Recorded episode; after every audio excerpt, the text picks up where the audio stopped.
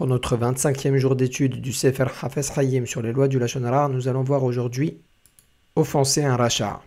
Nous avions vu auparavant qu'il était autorisé de tenir des propos méprisants au sujet d'un rachat. Comme on disait, il fallait qu'il ait un comportement conforme à son peuple. Bien sûr, je vous invite à réviser les études. C'est l'étude du 14e jour.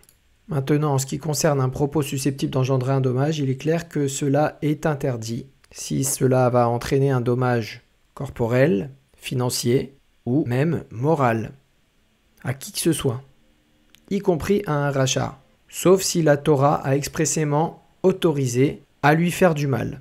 Le raisonnement est simple. De la même façon qu'il est interdit de voler à quelqu'un qui est un fauteur, il est également interdit de tenir un propos est susceptible de mettre ses possessions en péril.